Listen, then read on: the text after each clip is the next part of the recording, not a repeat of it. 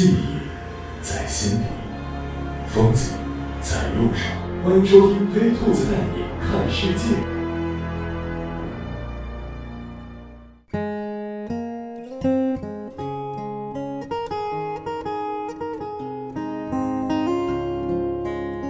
去北极之前九月份我还在西藏在西藏正在自驾做活动本身就有点高反人就有点犯迷糊。结果突然间接到单位电话说：“哎，你鞋号多少啊？穿多大的鞋？衣服平时外套是买 M 码的还是？”我说：“哎，这是干啥？要配工装吗？”单位说有个任务，你要去北极。我说哪儿？北极？这一下子从这个高反的这种状态里就跳脱出来了，就完全就是满脑子的兴奋和问号。北极真的是北极吗？是我听错了，还是说中国的哪个地方？北极，马上就开始浮想这个北极，我跟谁去啊？北极冷不冷？这是个啥事儿？要去多久？这地方要坐船，还是咋去？就一瞬间啊，那脑子里就涌现出很多很多的想法。然后这些想法在没有得到答案的时候，突然间我又觉得这是一件值得骄傲、值得炫耀的事情，心情就无法平复了。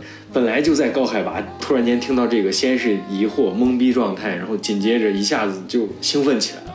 所以当时就马上给家里人打电话说：“哎，爸妈，我要去北极了。”我爸我妈说：“哪儿要去哪儿？”然后我说：“北极。”他们说。安不安全呀？你去那地方干啥？那能玩吗？然后就那一瞬间，就马上油然而生这种自豪感，就觉得你看，父母都很惊讶，哪里？北极？天哪！就这种，然后又给自己的好朋友打电话，然后听到这个话以后，第一反应都是哪儿？北极？去那儿干啥？玩吗？那儿可以玩吗？所有人都是惊讶，完全无法联想到这个和旅游能相关，或者说是可以去玩儿他们都问的就是你去干嘛？其实这个问题我也想问自己，就去北极干嘛？所以整个这个过程徘徊、纠结、激动，还有紧张。然后因为没去，从来就是一个未知的地方，我的脑海中和认知当中充满了问号。它可能是科考的、神圣的、无法抵达的，只有科学家、科考队可以去的地方，那么的神秘，我能去。所以在西藏那几天。处在一个高亢奋状态，在想，然后就去查北极都有什么，然后查到了很多关于北极的，呃一些当初登山队呀，包括这个狗拉雪橇怎么样，探险家去的呀。其实查了更多的是这样的故事，反而更加让我有一种疑惑感。我觉得，那我们去是干嘛？难道也要像当年的这个探险家们一样，狗拉雪橇在茫茫的雪原当中穿上三天，没吃没喝，要去怎么样吗？给单位就打电话，这到底是个什么事儿啊？我这得去多久呀？我用不用提前给家里人打电话让帮忙准备什么呀？就然后单位就说，呃，没事儿，这个去就去三十天，从莫斯科出发，然后大概简短的就给我了一些信息，然后说你具体的回来再聊，你先在那边注意安全，然后安全回到西安之后再说。哎呀，这越是这样，就越把人的胃口就吊起来了，就脑子里想的都是北极，北极，我去北极该干嘛？我去北极要准备什么呀？我这个身体素质能不能行啊？在西藏我都已经高反了，到北极我能受得了吗？就更加带着一种疑惑的心理，就在想，谁和我去北京？我到底和哪些人去北京？然后就抱着这样的心态。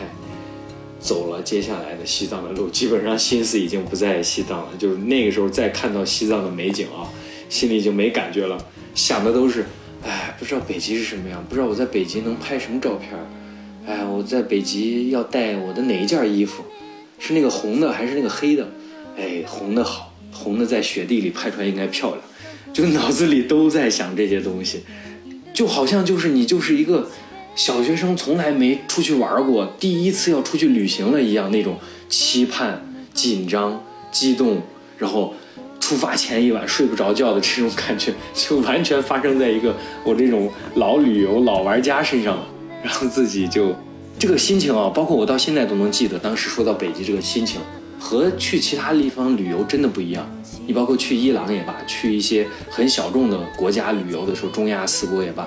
就都没有这样的这种神秘、紧张、疑问的感觉，而这一趟就北极这两个字，就让我充满了紧张，充满了期待，充满了疑惑，所以我就想一探究竟。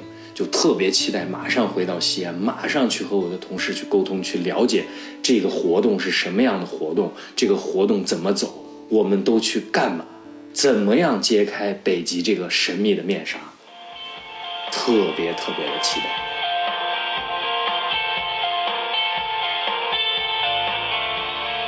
在西藏当天晚上，我就开始查这些相关的资料，就开始做功课。呃，就是去北极应该准备什么？普通人能不能去北极啊？就开始搜索。当搜索完之后，就发现原来在北极有那么多的探险家的伟人的故事，是很感人的。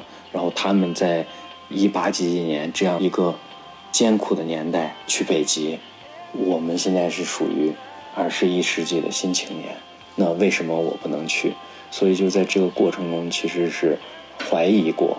了解完之后，也在给自己打气，肯定相信自己可以。所以回到西安之后，就马上就到公司去了解我们北极的这个整个的这个活动的概况，和谁去啊？然后怎么去？然后我们去得多久？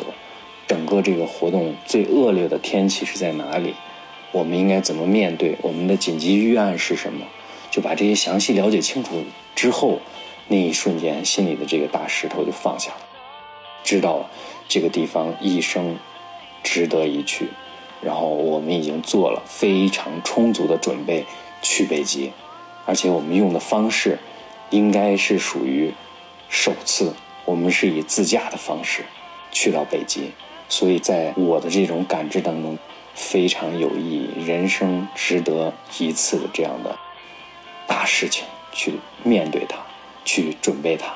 所以非常非常的开心，然后在这个漫长的准备和学习、了解北极的这个过程当中，行前，整个人是属于一个紧张、亢奋，夹杂一些怀疑，但是又我们前期做的这些准备非常有信心，这样的一个情绪，这种思维的这种碰撞当中，很紧张、很期待的等待着那一天的到来。